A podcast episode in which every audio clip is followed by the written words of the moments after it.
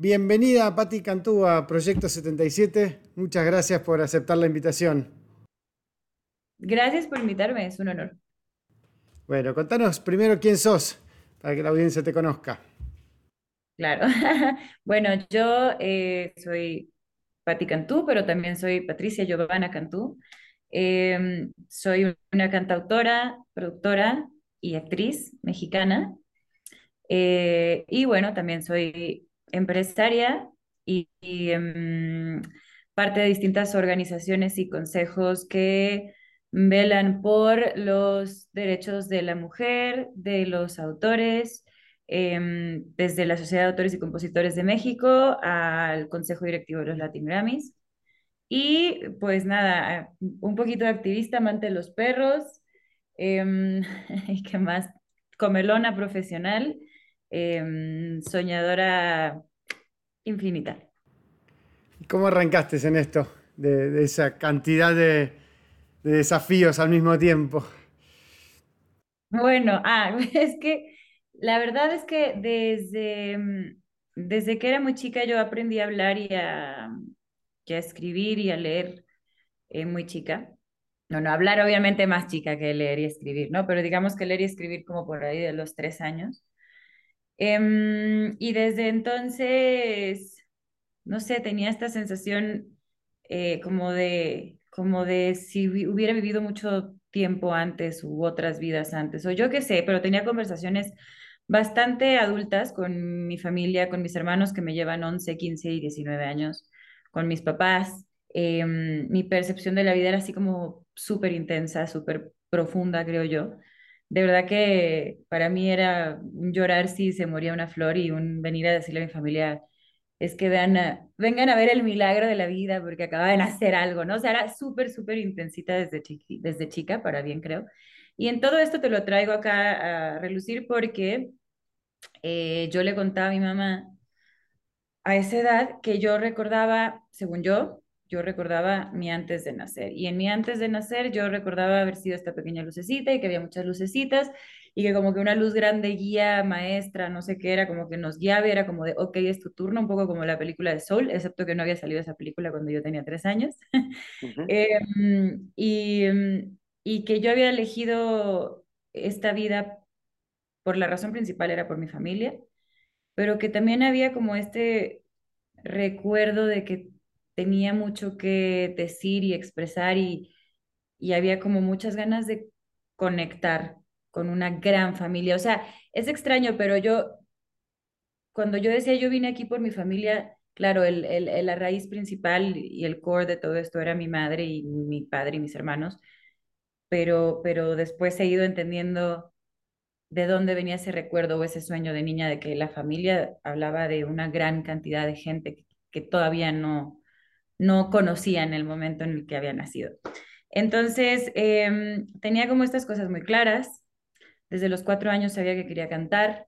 Em, sabía por alguna razón también, ah, bueno, las primeras cosas que me aprendí en la vida fueron eh, canciones de Queen por mi hermana Mercedes Em, y un poquito también por mi cuñado. Mi hermana ya se estaba casando yo tenía cuatro años, ¿no? Entonces era como... Claro. Pero, pero bueno, me ponían y me pusieron cosas muy, muy padres, me ponían de repente conciertos en la tele, en videos y tal, y yo decía como, wow, o sea, ese poder de mover a la gente y, y, lo que me emocionaba y me sacaba la lágrima escuchar a alguien como Freddie Mercury cantar. Mi familia de pronto me llevaba como a teatro y ópera, mm, pues porque esos eran sus planes de adultos y yo me los tenía que chutar. Entonces de pronto yo era como que llevaba algún juguete en la mano y, y la soprano daba la nota alta y vibraba el juguete que tenía en la mano y yo empezaba a llorar y salía, y salía al concierto a decirle a mis hermanos como se dieron cuenta de qué impresionante cuando la, la cantante dio esa nota tan alta que mi juguete vibraba porque tal y, yo decía qué poderoso y empezaba a llorar, no llorar, de como perrear, ¿no? Una lagrimita de emoción. Y mi hermano luego me decía así de, oh, tu experiencia fue muy diferente a la mía, o sea, yo solo vi una obra y ya. Entonces yo siempre tenía esa conexión, como a los seis años, em, recuerdo como en una clase escuchar que, bueno, que había todos estos personajes históricos que habían marcado el mundo porque habían descubierto curas, porque habían inventado bombas, porque habían sido tiranos, porque habían sido presidentes, porque habían sido cualquier cosa. Y me acuerdo que me regresé a mi casa como de, yo también quiero que la gente sepa que existí, ¿no? Y qué pensé y qué pasó en mi vida y a lo mejor no quiero tener que ser tan, entre comillas, especial como para ser presidente o inventar esto o destruir el mundo, ¿no? O sea, pero, pero tampoco quiero ser olvidada por no haber hecho algo como eso. Y por alguna razón lo siguiente que pasó por mi mente es voy a, voy a escribir una canción. Y empecé a escribir canciones a los seis años, la mayoría eran de protesta y eran hip hop y rap. Eh, porque además no sabía tocar instrumentos a los seis, entonces me daba como para el beat la cabeza o la mano y, y componer, ¿no? Em, pero el chiste es que ya no sé ni qué estaba, ya no sé ni qué estaba diciendo. El chiste es que así es como empecé desde un lugar, digamos, muy este, personal y, y yo, una vez que me enamoré de la música, ya no podía soltarla. O sea, para mí era emocionante escuchar y escuchar música en español, escuchar música en inglés y, y en cualquier idioma. Y, si había alguien que sabía hablar ese idioma que yo no sabía hablar todavía, preguntar de qué habla esto, que me hace sentir así, ¿no?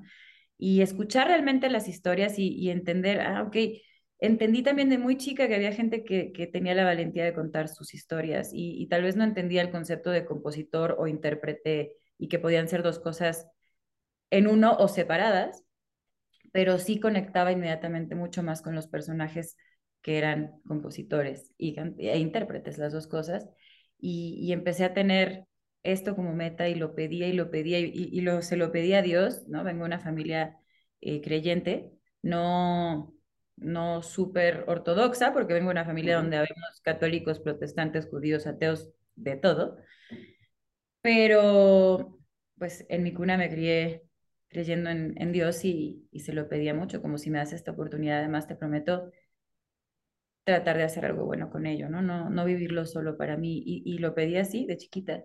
Y nada, después empecé a entrar... Eh... te, hago una pausa ahí, te hago una pausa. no, está bueno. Eh, con el tema de, de, esto de cuánto sentís que el, lugar en tu familia condicionó mucho de esto, ¿no? Condicionó, por un lado, la madurez de tener que estar con grandes desde chico, hasta la necesidad también un poco de, hacer oír tu voz y de encontrar ese lugar en el mundo. ¿Cuánto sentís que, que eso jugó en tu personalidad, en tu historia? Uf, todo, todo. O sea, yo, yo creo que básicamente lo que, lo que expliqué hace rato, ¿no? Creo que elegí a mi familia. Eh, y creo que los elegí por muchísimas razones y aprendizajes que, que quería tener y dar. Em, entrar en una familia donde no había prejuicio, donde las diferencias eran tomadas y son tomadas como parte de la vida y parte de la belleza de la vida, como la diversidad de la que hay que aprender y la que hay que dialogar, eh, me, me, dio esas alas de ese dicho que, que, a muchos nos dicen y que a veces pues se dice pero no se hace, que es el tú, tú puedes ser y hacer lo que tú quieras ser y hacer en la vida. Siempre y cuando, claro, ¿no? Seas congruente, luches, trabajes, mm, creas, ¿no? Este, te prepares, pero, pero eso, eso yo lo veía, eh, lo veía fijo en casa, porque tenía una hermana mayor que se estaba casando con un alemán protestante, después de haberlo conocido, yéndose a estudiar francés. eh, estando viviendo en una ciudad en ese momento donde eso no era para nada común, el tema, digamos, de la mujer, además mi hermana era como en ese entonces, y ahora que era lo más normal, pero en ese entonces no lo era, recuerden, me lleva 19 años y medio, o sea, era como, claro, con el pelo corto, mi hermana azul, ¿no? En una casa de gente, sí, creyente y conservadora hasta cierto punto, pero después era como, esa es tu personalidad, eso es lo que tú quieres, eso y, si, y, si te lo puedo dar, te lo voy a dar. Y, y, y una mamá, o sea, mi mamá es como una mujer sumamente inteligente y, preparada y dulce y fuerte a la vez. Y, y mi papá tiene una personalidad fuertísima, es un hombre emprendedor, inteligentísimo. Y muchas veces yo me daba cuenta que no pensaba en lo mismo, pero siempre tenía la capacidad, la capacidad de dialogar y de, y de llegar a acuerdos y siempre lo que más importaba era que sus hijos pudieran tener la libertad de expresarse y de vivir la vida y de tener lo que ellos no habían tenido. Entonces, em, total, o sea, por un lado eso, por otro lado mi hermana, la, la que me lleva 15, Mercedes, pues me incluía en sus conversaciones, en sus cosas, no me trató nunca como una niña, en el sentido de que no entiende nada, ¿sabes? O sea, mm. ella sabía que entendía y si no, me retaba y me preguntaba y se impresionaba también con las cosas que de pronto le contestaba, ¿no? Que, que siempre se, se, se cuentan las historias estas de que yo decía cosas como Mafalda, ¿no? Así como desde que estaba chiquita era como de que llegaba y de repente corría así a los tres años, corría con mi mamá, yo de, ¿qué es esto? ¿No? Y era así de una fosa nasal y yo, ¿para qué sirve? Y ya pues para respirar y yo, ay, qué bueno que yo tengo dos, o sea, ya me iba, ¿no? O sea, como que yo siempre tenía estos comentarios extraños ahí en la vida, ¿qué es la conciencia? Pues el examen de la vida, ¿no? O sea, y era como que mi hermana, ¿qué pasa con esta escuincla que entiende cosas así? Pero me trataban con de tú a tú, y, y, me tenían también la paciencia de mostrarme música, mucha música. Y mi hermano, por cierto, que es, lo, es el que menos menciono, qué mala. Pero es que bueno, somos tres hermanas y un hermano.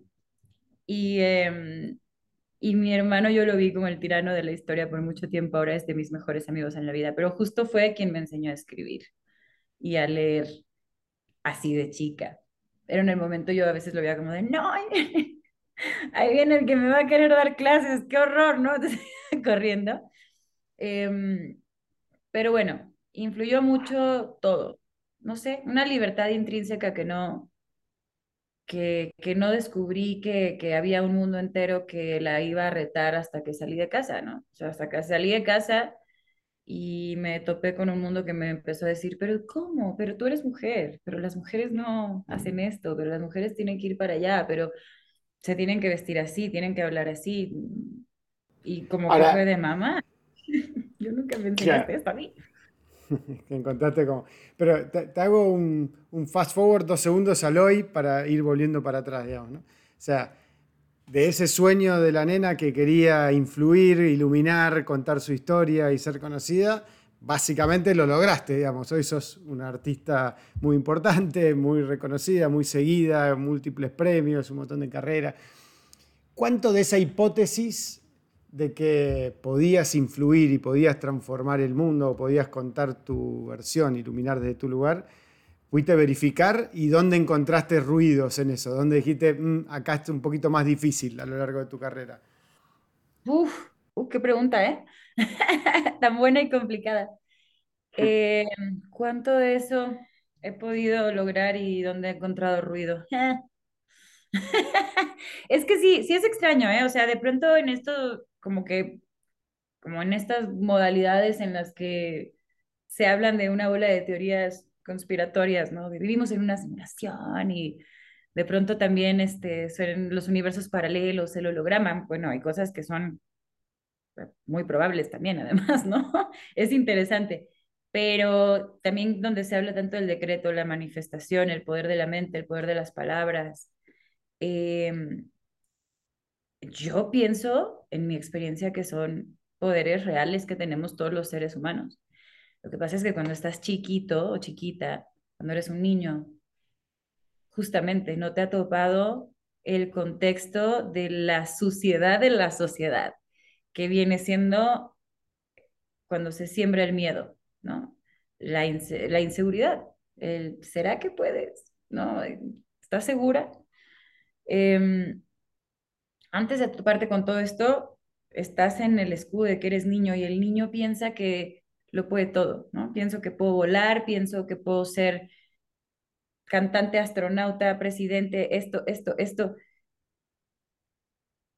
es, impresionante lo que puedes hacer cuando el miedo no interrumpe el poder de la mente y el pensamiento. Entonces, creo que esos decretos de la niña súper poderosa que un día fui y que todos podemos ser y somos en algún momento, creo, eh, es el que me ayudó a lograr, sí, pararme en escenarios que soñé con tocar, ¿no? Como es el Auditorio Nacional en México, o, como puede ser el Teatro Real en Madrid, o como puede ser haber tocado este, en el Luna Park, que grabé un Luna Park divino que todavía no sale, pero lo grabé ya en Buenos Aires. Em, son cosas con las que soñaba y soñaba con ser amiga de Alejandro Sanz y soy amiga de Alejandro Sanz y componer con él y estar con él y, ganarme su respeto eh, y, soñaba con, con estar en Viña del Mar y soñaba con muchas cosas que, que han sucedido, pero en el proceso de ir logrando algunas de esas cosas, sí fui ganando ciertos miedos y también fui encontrando otras causas muy distintas dentro del mismo espectro del sueño, ¿no? Que tenía.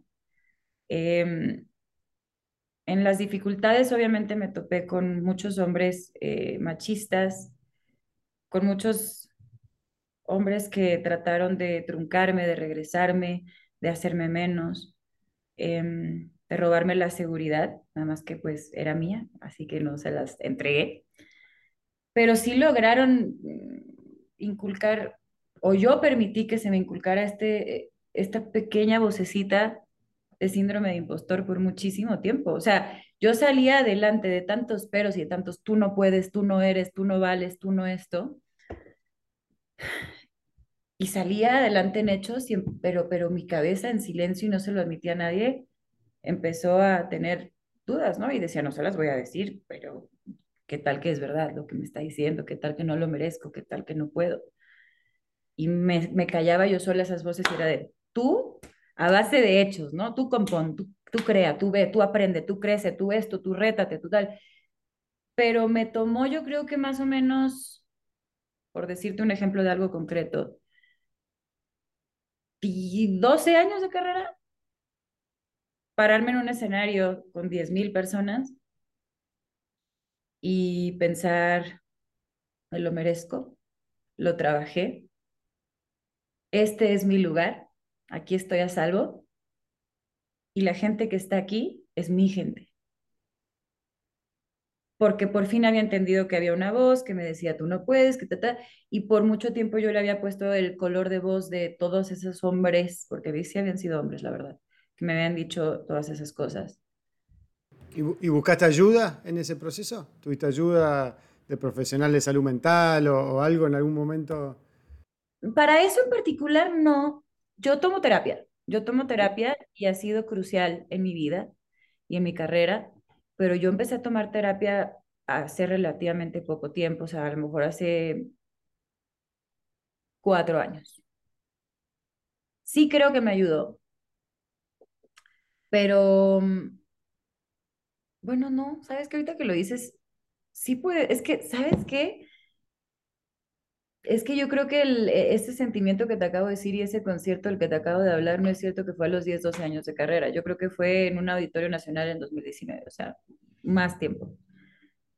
Entonces, más bien, sí, sí me ayudó, sí me ayudó la terapia, me ayudó el tiempo, me ayudaron las depresiones que tuve que pasar. Tengo hipotiroidismo yo, entonces es una cosa que trato todos los días. Em, me ayudaron, no, no me ayudaron, me enseñaron cosas también pérdidas, eh, muy duras, que no sé si hubiera querido aprender para mejor no tener esas pérdidas, pero es lo que hay. Eh, pero sí, fue como de, ok, esas voces no son esos vatos, esas voces, yo estoy eligiendo que esas voces existan todavía en mi mente y yo tengo que ubicar que no son Pepito, Mangano, Chuchito, Tata, soy yo. Y tengo que mm. decir, no es cierto. Se lo tengo que decir a ellos y luego me lo tengo que decir a mí, porque si yo no lo creo, esto nunca lo voy a vivir de la forma que, que merezco vivirlo, ni jamás voy a dar lo que puedo dar y no voy a usar estas herramientas que tanto pedí para lo que las tengo que usar. Y sí me ha ayudado muchísimo haber cambiado esa perspectiva y entonces empecé a encontrar todas las causas que en ese momento pensé alternas y hoy veo que son tal vez, quizá fueron siempre la causa principal por la que hago música y por la que puedo cantar y componer. Y son todas estas causas que tratan de abrir las puertas para otras personas, y no nada más en la música, sino en la mesa de la vida, ¿no? En la mesa de la vida donde le puedes decir a alguien, sea como sea, crea en lo que crea, ame a quien ame, se vea como se vea.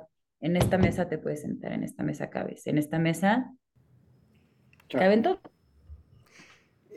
¿Cuándo está buenísimo esto? Pues hay un tema que, trabajamos mucho, este, que es el tema de la fama, ¿no? ¿Cuándo la, conociste a la fama? ¿Cuándo te diste cuenta que la fama había entrado? O sea, y que dijiste, esto eh, que busqué de alguna manera, que era lo musical, etcétera, de repente fue en la televisión, que hiciste también, fue en la carrera musical, fue en la calle un día, fue, o fue más gradual y no, no fue tan abrupto.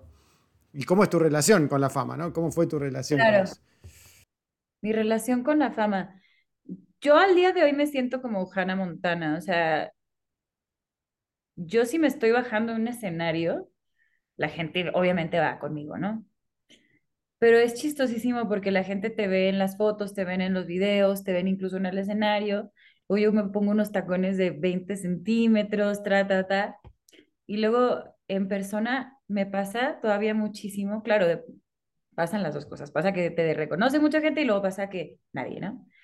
Y por ejemplo, por eso yo soy Hannah Montana, ¿no? O sea, el otro día estaba en un concierto, yo fui a un concierto porque es de mis cosas favoritas que hacer. Y estaba en la fila y de repente me dice la chica que estaba como atrás, en una fila como para revisión. Entonces me dice, oye, este, tal, y entonces volteo y le digo, algo me preguntó que volteé y le contesté de sí, está en la fila. Y me dice, no, me dice, ¿eres Patti Cantú? Y yo, me dice, ¿eres como hermana de Patti Cantú? Y yo no soy hermana de Patti Cantú.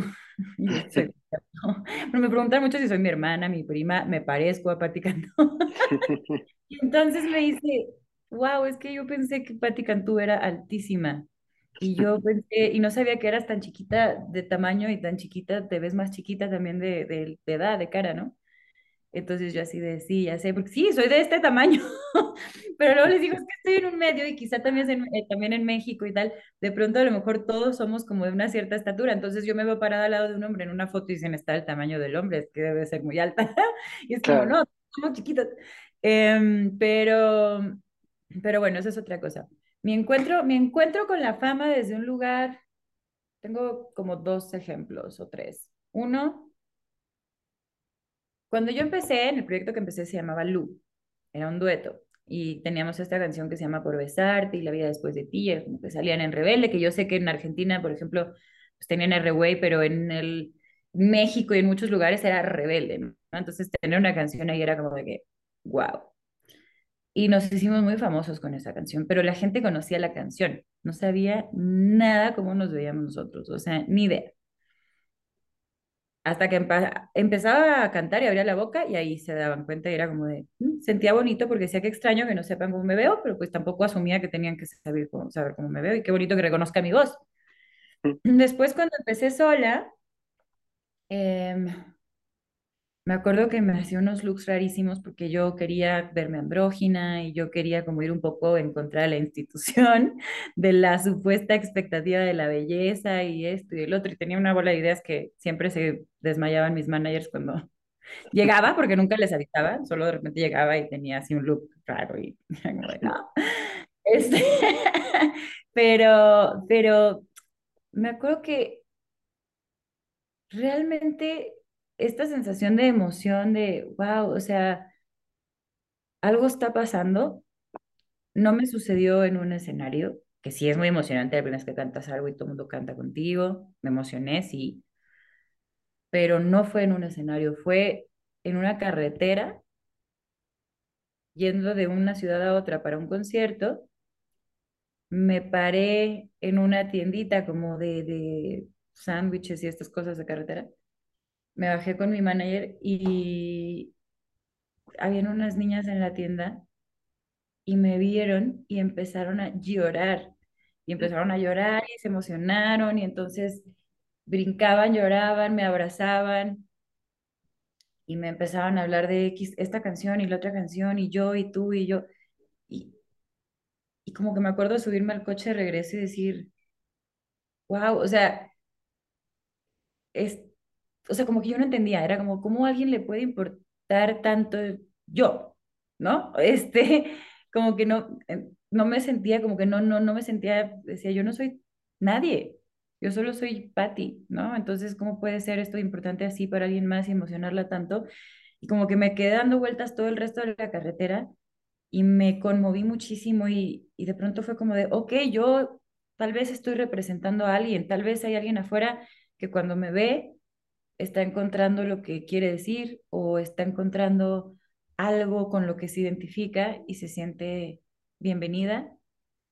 Eh, ok, esto está emocionante. Y ya la que sigue, que dije, no, esto sí está más allá de lo que pensaba, fue una cosa que ya estaba en Six Flags y estaba con una amiga y nadie, ¿no? Hannah Montana. Entonces yo así, la, la, la, y de repente una niña me reconoce y entonces esa niña me reconoce, entonces otra niña que está atrás se da cuenta y entonces otra se da cuenta y esto terminó en que tenía a no sé, mil personas o algo así, no sé cuánta gente, pero un mundo de gente eh, en el parque de diversiones ya alrededor y pues me tuvieron que sacar con seguridad y todo del parque, porque ya no era posible estar ni caminar ni nada.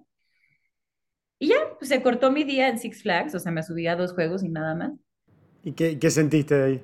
Me sentí súper cool, o sea, yo fue como que, ese día sí dije, soy famosa, o sea, como que, qué cool, me reconocieron.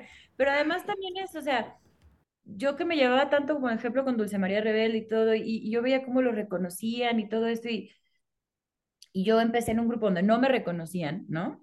Eh, yo decía, ay, el día que a mí me reconozcan yo voy a estar muy feliz y yo voy a tomarlo como que es una consecuencia del éxito y nunca le voy a negar una foto a nadie y nunca le voy a negar un abrazo y una sonrisa aunque sea el peor día de mi vida, que es difícil. Luego cumplir con esa promesa cuando es el peor día de tu vida, literalmente, ¿no? Claro, claro en, algún en, algún momento te empezó a abrumar esa fama, o sea, se volvió una cuestión un poco más invasiva o siempre más o menos lo, lo, pudiste llevar bien? Creo que siempre lo he podido llevar más o menos bien. O sea, sí tienes de repente un día que dices chin, pero creo que es un porcentaje muy chico porque siempre he tenido en mente la, la causa, el regalo que es, que es algo que le pedí a Dios, que es una herramienta de acercarte y conectar. Y, y yo nunca he vivido mi profesión como una cosa de ego, ¿no? Como de, ah, yo quiero dinero, yo quiero reconocimiento, yo quiero ser la número uno. Y jamás lo he vivido en comparación. Yo quiero más ser más que, ¿no? Eh, entonces, como, como no lo vivo así, creo que eso me ha ayudado, pero por supuesto, he tenido días, yo, yo una vez, em, por ejemplo, me acuerdo sentirme como Katy Perry en su, en su documental que salía, hacía cantar después de que la divorciaron a la pobre mujer. O sea, yo me acuerdo, mi primera relación seria yo estaba muy chiquita, pero yo dije, ay, con este me voy a casar y tal, ¿no? Y, este, y acabamos de terminar hace relativamente poco y había sido por el trabajo, yo había elegido mi trabajo. Entonces, me acuerdo que compuse todo el disco que vino casi hablando de eso y de repente se convirtió en el disco número uno en México y en la gira número uno en México en ese año y me acuerdo que él se estaba casando el día en el que yo estaba saliendo en un escenario que se llama el Palacio de los Deportes para 17 mil personas. Y cómo se abrió como el telón y se dijo mi nombre y la gente, o empezó la música y la gente gritó. Y me acuerdo que me vi como si me hubiera visto de fuera en una película, ¿no? Y me vi y dije, esto es lo que tú elegiste, esta es la familia que tú elegiste, este es el amor que tú elegiste. Claro, no es tan extremo, después te das cuenta que puedes tener un balance, pero en ese momento fue como de, pues esto es lo que yo, a mí me dijeron blanco-negro y yo dije blanco y listo, voy. Y, y para mí fue como, entregué así todo, y me, mm, pero lo pensé muy, muy poéticamente, ¿no? Muy así dramático y trágico y Shakespeare, era como, este hombre se está casando y yo estoy dando un concierto. Eh, pero lo viví súper conectada con la gente, o sea, no, no estuve triste. Ahora, otro día, en otro momento de mi vida, murió alguien en mi familia, murió eh, mi sobrino, y esto fue en 2018 a finales, y yo me viví una bola de contrastes porque me acaban de nombrar el consejo de los sí, directivos de los Grammys, y fue como, me, tenía que regresar a México a hacer una cosa de un una campaña de no sé cuántas cosas. Y yo me acuerdo que hablé y le dije a mi manager, demándenme, yo no voy y me dijo, nadie te va a mandar, vete, o sea, em, y llegué allá y él, bueno, pues esto es una historia muy, muy triste, la verdad, triste porque nos dejó, yo creo que él está muy bien, donde quiera que esté, pero para nosotros fue muy duro. y, mm, y me acuerdo, me acuerdo que le canté, eh, le canté en la misa y de cuerpo presente y me acuerdo que por primera vez me sentí completamente sin ningún tipo de superpoder, ¿no? O sea, como que dije, ¿con dónde está el momento en el que porque canto se despierta alguien, ¿no? Como si fuera milagroso. Y después te das cuenta que no, pues que hay, hay límites para todo y para el control y para los sueños también, pero todo pasa por algo y, y regresé de ese viaje y cancelé muchísimas cosas, pero me acuerdo que acepté un concierto como dos semanas después y la verdad, por ejemplo, ahí sí te puedo decir que ha sido una cosa que no es culpa de la gente, pero para mí ha sido de los peores conciertos de mi vida. O sea, yo no me la estaba pasando bien, no quería estar ahí, no me salía bien la voz, eh, pero insisto, no es una culpa de la fama y es un tema de una decisión que yo también tomé. Y otro ejemplo extraño, ya es el último. Antes de, me acaban de diagnosticar hipotiroidismo, ya me habían explicado que tiene muchas cosas igual a lupus y que a veces también tienes depresión, fatiga, cosas. Me acababan de dar la medicina para la tiroides. Yo decidí en ese momento que no quería antidepresivos. Dije, si un día los necesito bien, pero quiero probar si la pura medicina de la tiroides me balancea. Y llevaba dos semanas tomándola y me sentía muy bien y se me olvidó un día. Entonces, para la gente que tiene hipotiroidismo, sabe que esto es verdad, cuando empiezas a tomar eso te empiezas a sentir bien muy, muy pronto. Pero ya cuando llevas mucho tiempo, si se te olvida un día no pasa nada, pero cuando llevas muy poquito, si se te olvida un día, sentí un rebote del techo al suelo en plan la peor depresión de mi vida, así suicida. Y yo venía saliendo de un concierto y me fui al aeropuerto y me acuerdo que no me importaba que la gente sabía que era yo, yo estaba sentada en el piso en una columna llorando y la gente llegaba y me decía, ¿me puedo tomar una foto? Yo no lo podía creer. Ese, ese día sí me sentí muy rara. Es el único día que no, que sí dije como de, la fama está, está rara, ¿no? Porque yo entiendo, yo entiendo que pues ellos no, nunca me ven y yo a ellos tampoco y, y nos estamos viendo y queremos tener este recuerdo, pero yo estaba así fuera de mí, llorando, berreando ahí sí. Eso ha sido un día extraño, pero son muy poquitos los ejemplos que tengo así. Yo tengo una base de fans que son mis defensores número uno, mi familia, o sea, poca gente me ha amado, o sea, mi relación más larga, para que me entiendan, antes que con cualquier pareja. ¿Y cuánto, cuánto cambió en esa relación las redes sociales? ¿Cuánto te cambiaron a ah. vos en esa relación con los fans? Las redes sociales, una belleza complicadísima, pero sí.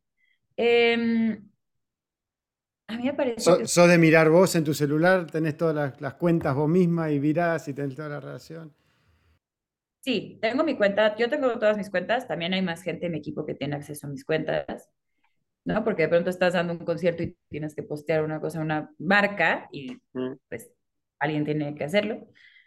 Em, pero trato de estar yo ahí prácticamente al 100 pendiente, por lo menos, sabes, de mis fans, de la conversación con ellos, qué sienten ellos, cómo conectan con las canciones, qué me quieren decir, qué me quieren contar.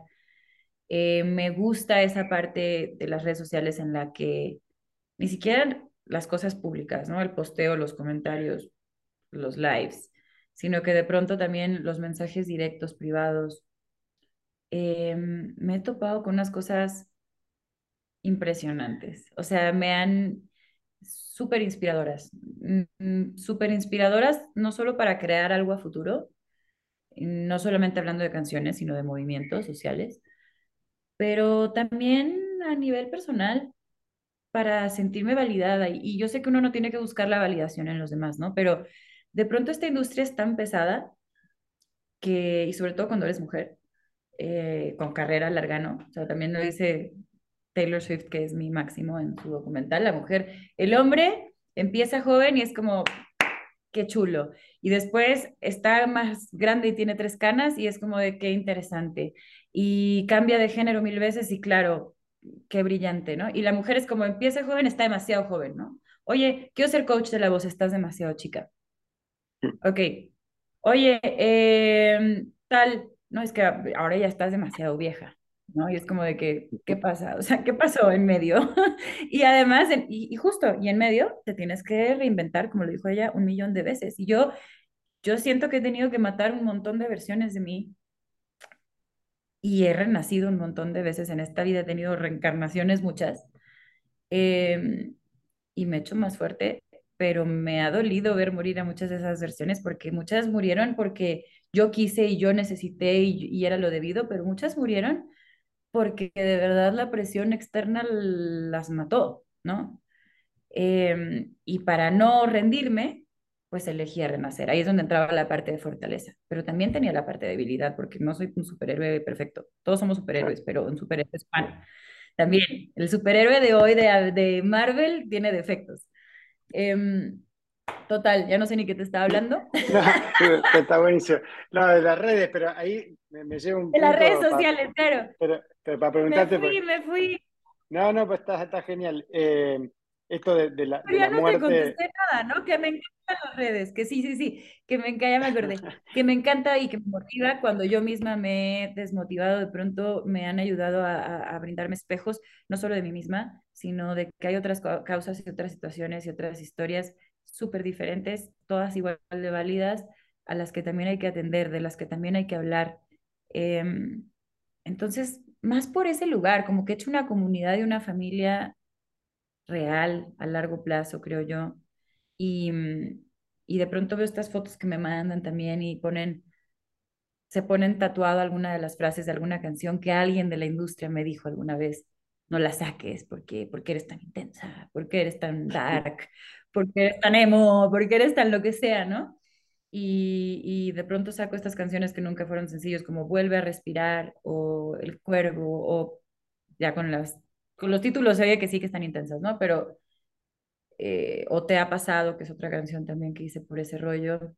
Em, y la gente se tatúa las frases, y no nada más se tatúan las frases, me escriben, gracias por esta canción, decidí no quitarme la vida, así, y otra vez tengo que procesar, ¿no? Y entender que esto no tiene que ver con la importancia que tengo yo, esto tiene que ver con la valentía de esa persona, pero sí tres minutos de valentía mía de expresarme en una canción pudieron provocar eso, a mí me valida, a eso me sentía, a eso me refería, a eso me refería, contra todos los las críticas eh, de industria que puedes Cuando decís a eso, a eso quería también hacer un doble clic con el tema de, esas, muertes impuestas que decías, ¿no? Como que hubo momentos que...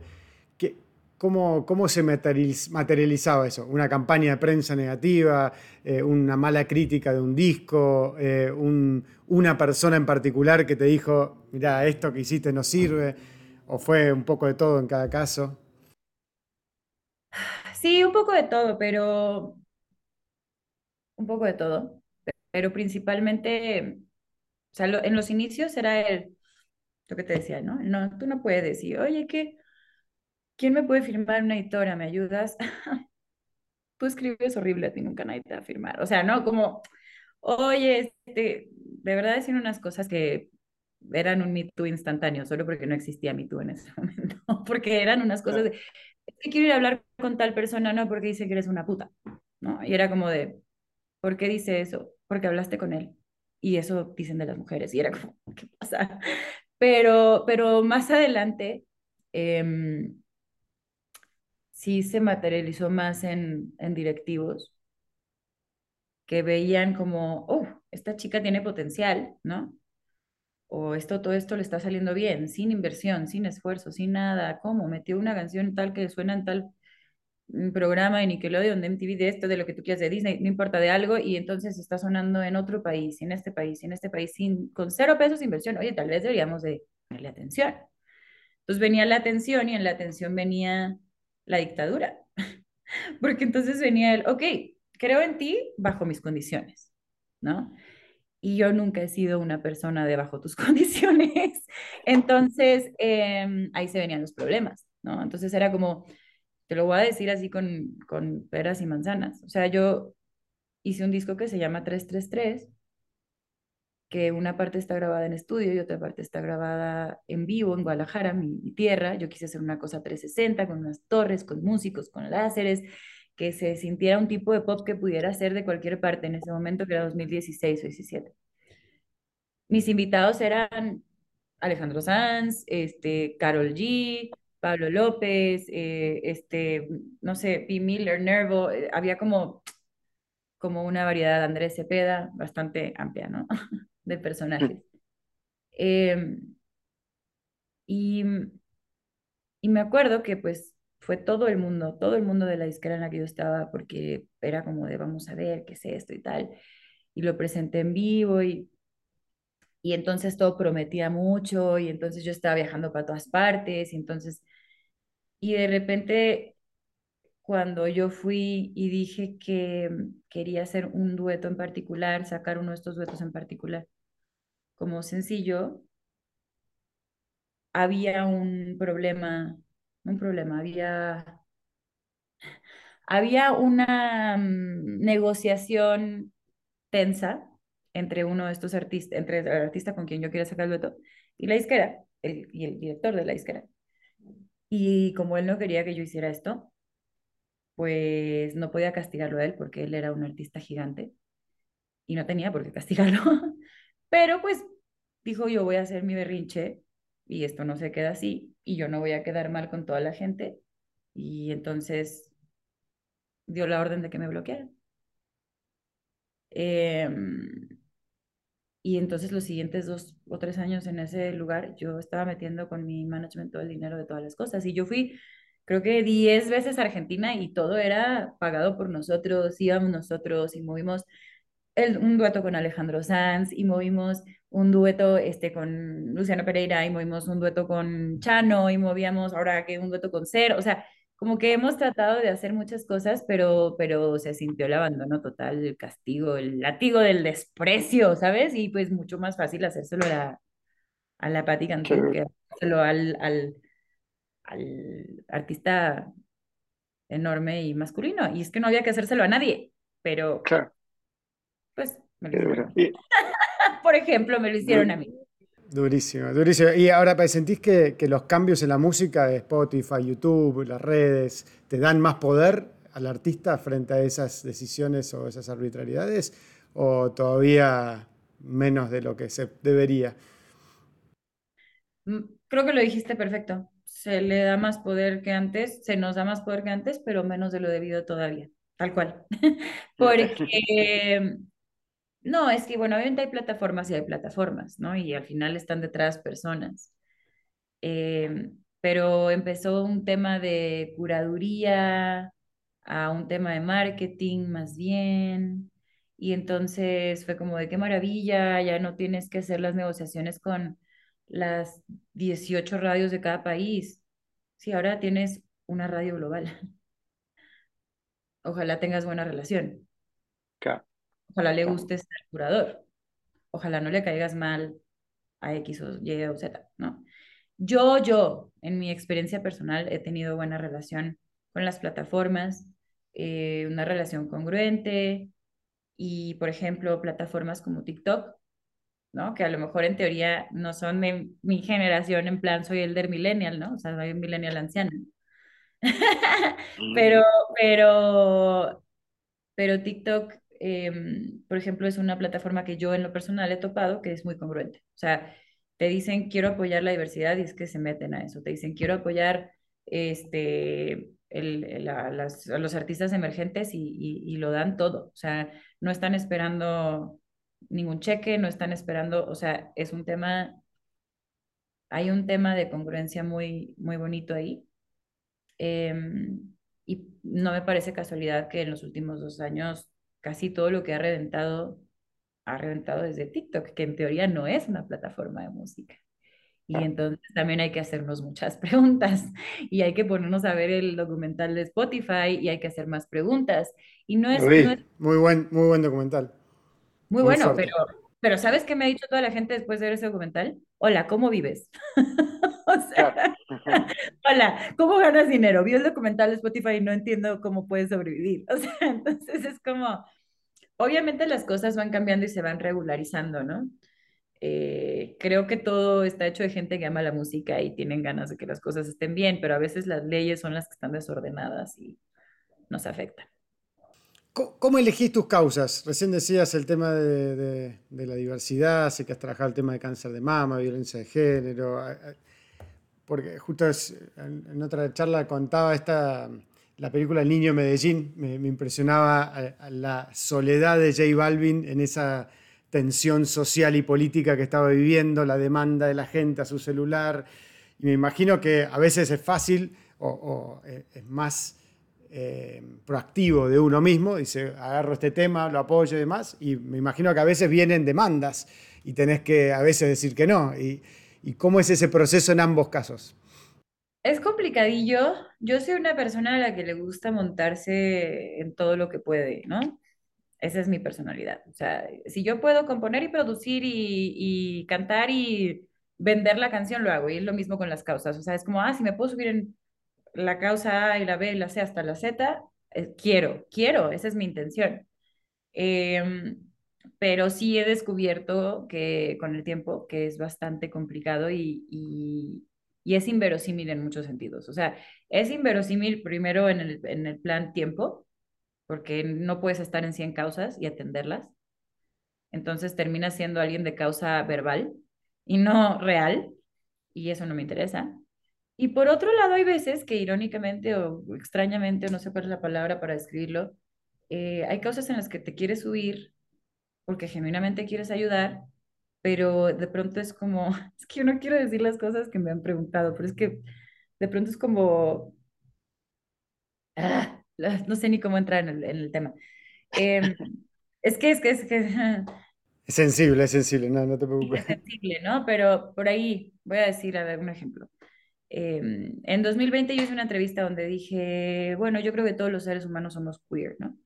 Entonces, ¿cómo queer? Yo, pues queer no la definición de hace mil años, queer la definición de en la que, güey, no necesitas tener una etiqueta, tienes un poco de todo y, y yo a la gente no le pongo etiquetas y yo, eh, yo dije ese día, yo, mis relaciones siempre han sido con hombres, pero si yo el día de mañana me enamoro de una, de una persona transexual y travesti también, me da lo mismo. O sea, ah, es mi, ¿sabes? Derecho.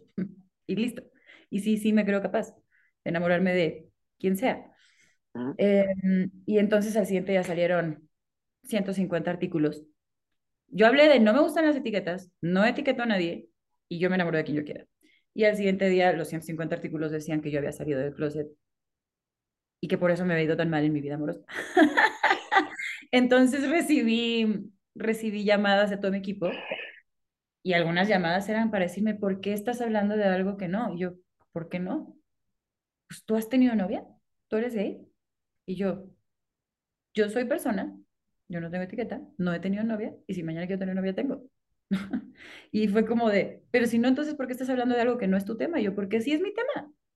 A eso me refiero, ¿sabes? Que de pronto viene, sí, sí, sí. estás hablando de lo que no es tu tema. ¿Por qué estás haciendo una canción del muro, este, de que no hagan un muro? ¿Por qué estás haciendo una canción de protesta de que le pasó algo a alguien en Estados Unidos? ¿Por qué estás haciendo una canción de que los indígenas porque a mí me, me, duele y me ataña la gente, porque yo no creo que somos, o sea, porque yo sé que no somos más que una raza, porque vivo en el mismo planeta y, y porque no, o sea, no puedo no empatizar, ¿no? Pero de pronto es verdad que es percibido como que no es genuino si son dos mil cosas a la vez. Em, así que mira, hay muchas causas en las que estoy sumada de forma silenciosa y en las causas que estoy sumada de forma un poco más vocal, eh, pues son las que hablamos. Y es interesante, es difícil. Me ha tocado desde los Grammys poder tocar temas interesantísimos y cambiar muchas reglas que hoy tienen eh, con, con un equipo de gente, ¿no? ¿no? No yo, es todo un equipo de gente que está ahí, toda una institución, pero que hoy tienen el hip hop y el rap como una categoría por fin existente en la, en la Academia Latina, que no, que no existía antes, eh, que hoy se otorgan una o dos becas al año por parte de una plataforma para mujeres que quieren estudiar música. Em, me ha tocado desde la me estar yendo una y otra vez a, reuniones con políticos para cambiar leyes que hoy están, hace tres días pasó una ley, digamos, dos años, ¿no? Eh, una reforma buscando para proteger los derechos de autor porque hay muchísima gente que vive exclusivamente de eso y es un legado cultural y la gente, de verdad, te, sorprendería saber cuánta gente dice, sí, yo te vendo mi obra por encargo en 45 mil pesos y después esa obra genera para siempre y es algo que le puedes heredar a tu hijo y a tus nietos y, y lo perdiste y te lo quitaron y se aprovecharon de que no sabías. Hay tantas cosas que, que, que, que tienen que cambiar y estamos cambiando y estoy orgullosa y y de las mejores llamadas que he recibido en los últimos años es una llamada de mi mamá a decirme qué bueno que estás pudiendo hacer por ti lo que nadie hizo, por perdón, qué lindo que estás pudiendo hacer por alguien más lo que nadie hizo por ti. Y tal vez nunca nadie sepa que lo hiciste tú, pero tú lo sabes. Y es real y es genuino. Y bueno, en el tema de salud mental hay, hay muchos otros temas en los que estoy involucrada, pero mm, activamente han, bueno, también el tema de la donación para la inclusión, para los niños con síndrome de Down. Hay, muchas cosas lindas, pero no lo digo como en plan, miren qué buena gente soy. Lo digo como en plan, quizá la misión que tú tengas, tú, quien sea que seas tú, tú que estás haciéndome la entrevista o tú que estás viendo la entrevista, ¿no? Em, no es lineal. Tal vez tu misión y tu sueño no es lineal y, y, y el crecer no siempre es así, a veces es hacia los lados y, y ahí puedes encontrar muchas cosas que puedes hacer por otra gente, em, que termina siendo un, un, aprendizaje y una misión cumplida para ti y vale la pena. O sea, yo, yo hubiera pensado que ser cantante y ser famosa, eh, de pronto a lo mejor, ¿no? Ah, bueno, qué maravilla, es un tema de gloria personal. Tal vez puede serlo y no está mal, pero en mi caso, mm, no sé si algún no va por ahí. pero ahora no, sí, no. Está buenísimo. Pati, te quiero agradecer un montón y hacerte dos preguntas muy puntuales, por más que es un poquito... Sí, pero he hablado 50 minutos yo, ¿verdad? Sí, no pasa nada. Eso buenísimo, la verdad que te agradezco un montón la generosidad y la apertura. ¿Qué le dirías a Pati de 18 años, si pudieses, si se suma ahora al Zoom? Bueno, a la que me gustaría tener es a la de los como 8 años, porque con ella... Bueno, a la que quieras, a la que quieras. Ah, vamos, vamos con la de 18. Em, ¿qué le diría? Creo que le diría lo que acabo de decir. O sea, creo que le diría, no, no todo es lo que crees. Em, las cosas son difíciles, pero bueno, creo que sí me aconsejaría un poquito, no trates de resolverlas todas tú sola. Eh, pedir ayuda no significa que no eres fuerte. Mm. De hecho, significa que estás bien, eres tan fuerte que eres capaz de aceptar que eres vulnerable, ¿no? Porque yo me tardé mucho tal vez en pedir ayuda, justo como te lo conté. Entonces le diría eso, le diría disfruta más, no le llores tanto esos exes. Bueno, no, no, no me diría eso porque no hubiera, entonces ya no, esa patilla no compondría unas canciones muy importantes. este, Abraza más a esa gente que es tan buena contigo, invita más a tu familia, a todas las cosas que puedas. Vas a cumplir tus sueños más allá de lo que te imaginas y sueños que aún no sabes que vas a soñar, ¿no? Eh, por ejemplo, es que no sé cuándo sale esto, pero por ejemplo, ser un superhéroe en un proyecto increíble que tú sabes, yo creo, pero que no puedo decir nada todavía. Bueno, nos enteraremos, nos enteraremos después. Está buenísimo. sí.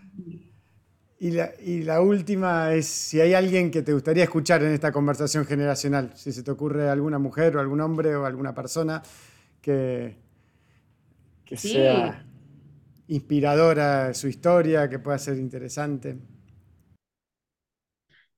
Es que yo creo que todo el mundo puede tener una historia inspiradora, pero Mm, estoy pensando, ¿eh? Se me antojaría muchísimo la historia de Alejandro Sanz. Se me antojaría muchísimo oír la historia de Julieta Venegas. Eh, ay, me puedo seguir. De Mon Laferte. Me parece una mujer inspiradorísima y la adoro. No sé, te puedo mandar una lista por WhatsApp. Dale, buenísimo. Fati, millón, millón de gracias, en serio, espectacular. Mil, mil gracias y, y mucha fuerza para todo lo que viene y seguir así iluminando y dando las peleas y inspirando, que la verdad que, que lle- llega, llega tu luz acá a través del, del Zoom. Muchas gracias, qué lindo. Gracias por el tiempo y espero no haberte mareado. No, no, para nada. Muchas gracias. Nos vemos. Bye.